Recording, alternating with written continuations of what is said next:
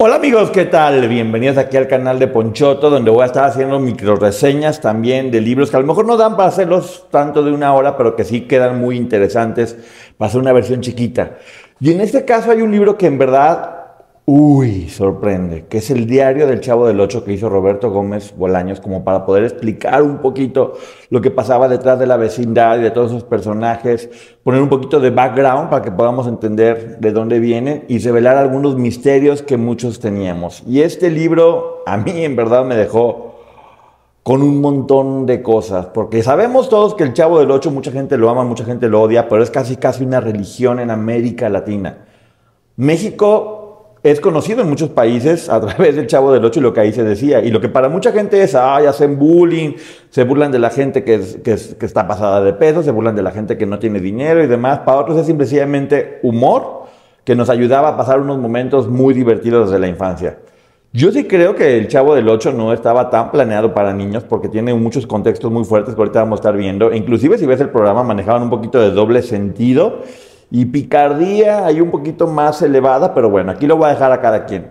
Lo que les voy a platicar en este momento es lo que sucede en este libro, aderezado, ya saben, por algunas informaciones que me fui consiguiendo de afuera para que quede mucho más chirolida.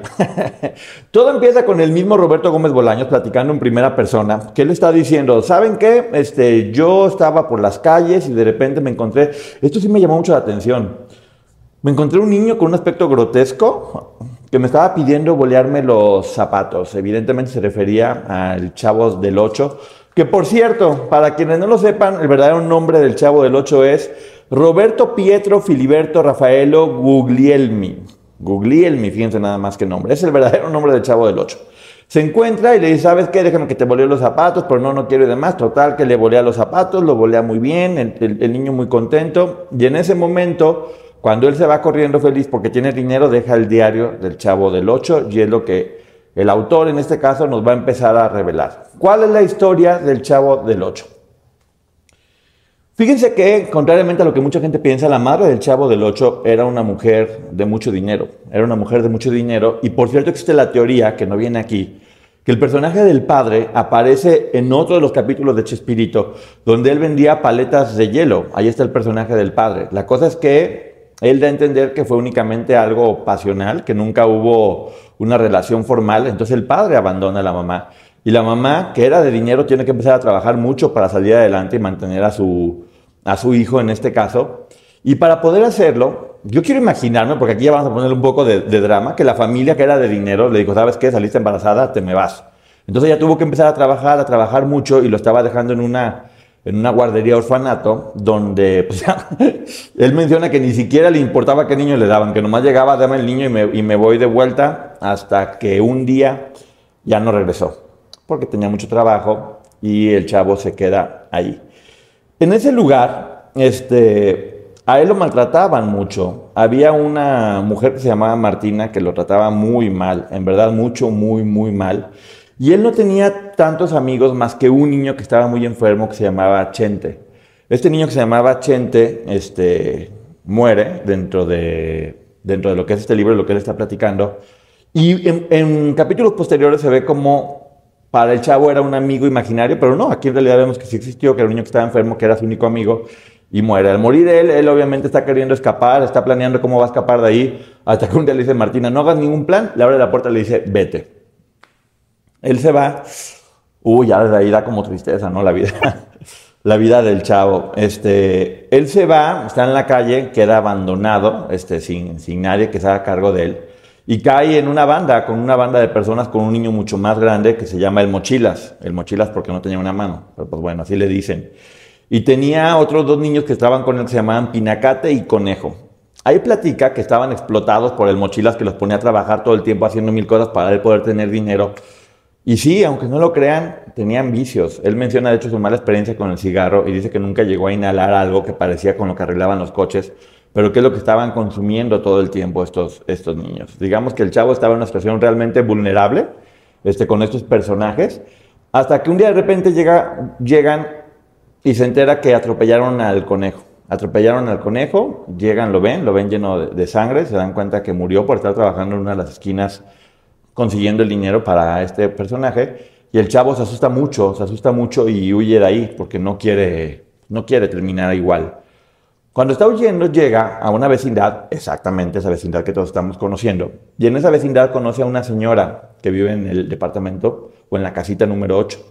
Menciona como una señora que ya es muy grande, que tiene que sus manos le tiemblan, lo cual nos hace pensar que tenía Parkinson, y ella es muy cariñosa y lo recibe, y lo recibe, lo trata bien, lo está cuidando, le da un techo, él obviamente la está ayudando, hasta que la señora por la edad muere. Estamos viendo cómo hay muchas muertes cercanas al chavo y mucho, y mucho abandono. La señora muere y aquí hay dos versiones. Él siempre dijo que en realidad vivía en el número 8, pero aquí lo que pasa es que también se menciona que llegaron unas personas, quedaron a vivir en el 8 y que el chavo terminó viviendo afuera, que igual le daban permiso de dormir, pero que él vivía, porque es imposible vivir ahí, en el barril en el que siempre estaba. Más adelante vamos a ver cuál es la connotación del barril al final, que a mí me dio muchísima, muchísima tristeza.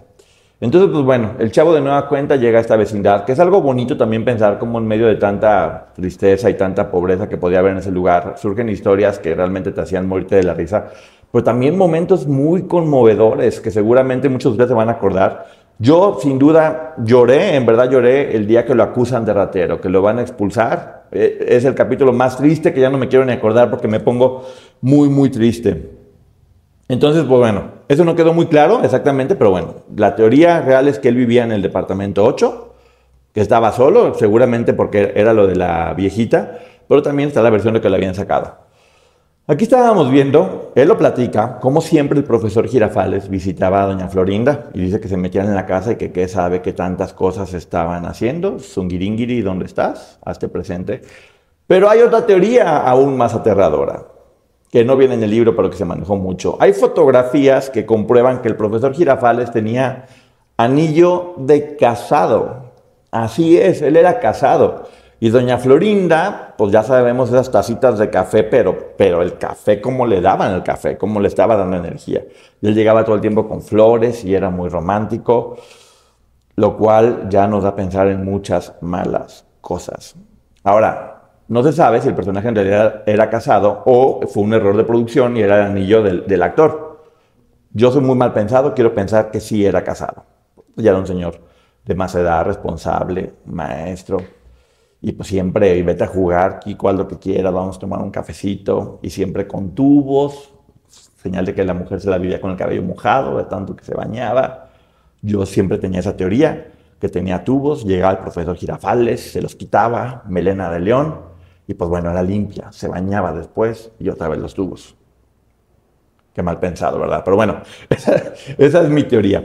También pinta a la chilindrina como un personaje realmente pesado y desagradable. O sea, en verdad no crean que, o sea, si era media mula, de hecho era un personaje que fue bastante, bastante querido, pero yo creo que tiene mucho que ver con el enojo que le causó que María Antonieta de las Nieves se quedara con el personaje. Entonces dijo, se lo va a quedar, déjame acabo con él y lo pinto como de lo peor a esta niña. Esta niña es sangrona, esta niña hasta, hasta mala entraña, de hecho, ¿eh? lo cual no sé si sea tan bueno, pero bueno, si él solo quiere destruir lo que considera que son sus, sus personajes o sus creaciones, yo creo que no está bien, pero bueno, aquí en este libro, la chilindrina no queda tan bien parada. Uy, hay algo que es muy triste también, el personaje de Jaimito el Cartero. El personaje de Jaimito el Cartero, que ya saben que siempre quería evitar la fatiga, aquí te menciona cómo llega a una edad adulta sin trabajo, pasándola muy mal de dinero y muy enfermo, en verdad muy, muy enfermo, tan enfermo que ya no podía valerse por sí mismo. Tiene que vender, de hecho, su, su bicicleta para poder comprar medicamentos, este, y el chavo está muy preocupado, está muy preocupado porque se da cuenta que ya no tiene dinero y la chilindrina, que te digo que aquí la pintan casi casi como una bruja, lo convence de que puede sembrar una moneda que se ganó trabajando para que de ahí surja un árbol, haya mucho dinero y pueda ayudar a don, a don Jaimito. El chavo está muy, muy emocionado este, con la idea de poderlo ayudar porque sabe que está sufriendo mucho, hasta que un día llega a su departamento y se lo encuentra muerto. Se encuentra muerto a don Jaimito y creo que algo que algo que está bonito es que lejos de pintártelo como algo de terror o algo frustrante y traumante para él, lo que dice el chavo es, ahora sí al fin va a poder evitar la fatiga. Pero no deja de ser muy triste que este personaje que tanta gente queremos esté ya terminado de una forma tan triste, solo, enfermo, sin dinero. ¡Ay, chavo! Roberto, ¿por qué escribes estas cosas que hacen que uno quede bastante, bastante triste? También hay, hay una historia del chavo que le gustaba mucho, quien realmente le gustaba una niña que se llamaba Patty, y de ahí te pone a la chilindrina como que era bastante, bastante celosa. Patty era esta, esta, esta niña bonita, hasta como de dinero que de repente se va y también lo abandona y tiene su vida. Y Kiko pues le decía, ¿sabes qué? Este, te manda a saludar de vez en cuando, hasta que hay un capítulo en donde, donde él dice, ¿cuál Patty? Como que la olvida, o no sabe si este niño tenía alucinaciones o qué onda, pero bueno, es un personaje que no sé si muchos de ustedes acuerden, yo sí me acuerdo, de la que él estaba enamorado. Así que nunca se enamoró ni de la chilindrina, ni de la popis, ni de nada por el estilo. Era Patty, el amor del chavo. Ay, otra cosa también era como que da a entender que el profesor Girafales estaba medio sordo, porque él decía que, escuchaba mucha contaminación auditiva, lo cual puede ser un poquito de, tinnitus o acúfeno, este, que no escuchaba muy bien y, es una característica que, pues bueno, ya sabemos que siempre todo el mundo empezaba a gritar y que no lo pelaba en clases o algo por el estilo. Entonces, un guiño de lo que pudo haber sido la situación con el profesor Girafales. Algo que también se me hace muy, muy triste es el fin que tiene el personaje de Don Ramón, porque lo que él menciona es que él siempre estaba buscando cómo tener dinero sin trabajar, lo cual te da pie a muchas cosas y que al final lo logró. Se puede entender, por lo que él más o menos va pintando, que el personaje de Don Ramón terminó en la cárcel, un lugar donde no tendría que trabajar y lo podrían estar manteniendo. Ahora, las razones por las que termina en la cárcel, pues también él mismo lo dice, quería dinero sin trabajar. No creo que esté bien.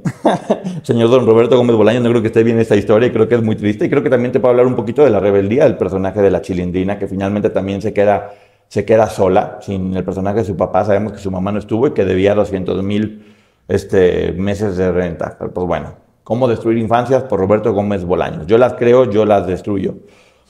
Algo que también, y en verdad yo tengo que revisar, es que el personaje de Jaimito el Cartero y Kiko nunca estuvieron juntos.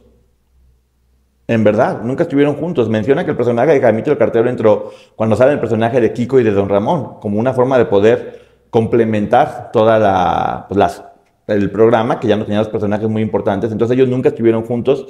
Eso sí me causó shock. Según yo sí los vi juntos, pero bueno, es un imaginario colectivo.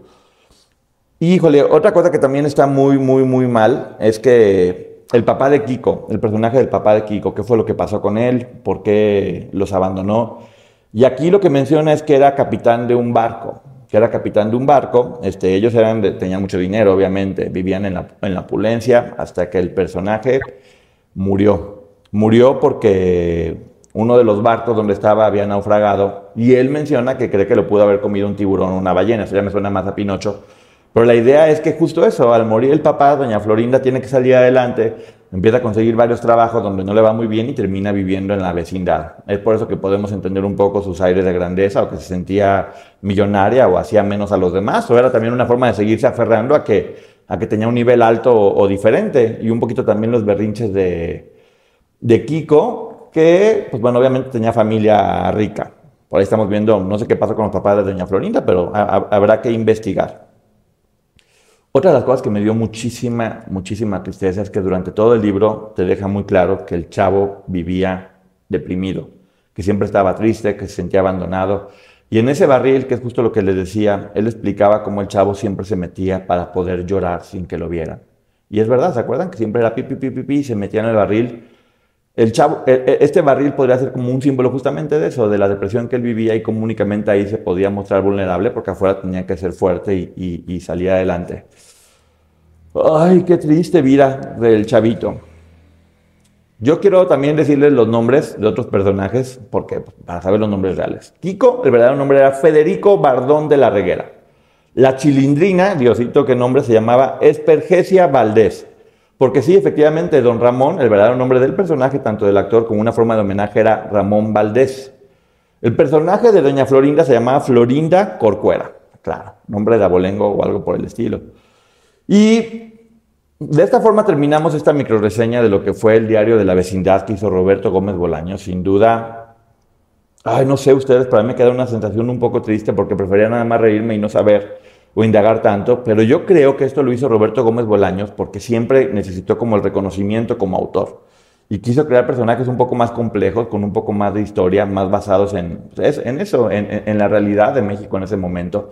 A él le interesaba mucho tocar temas sociales y creo que a partir de esto lo pudo, lo pudo lograr.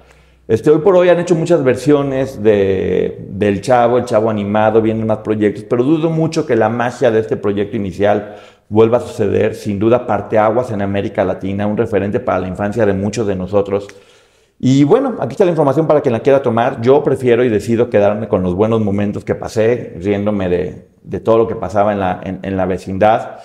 Y entendiendo eso, que sí, finalmente dentro de todo este tipo de lugares existen historias muy tristes en cada uno de los personajes que hay que ver y hay que entender.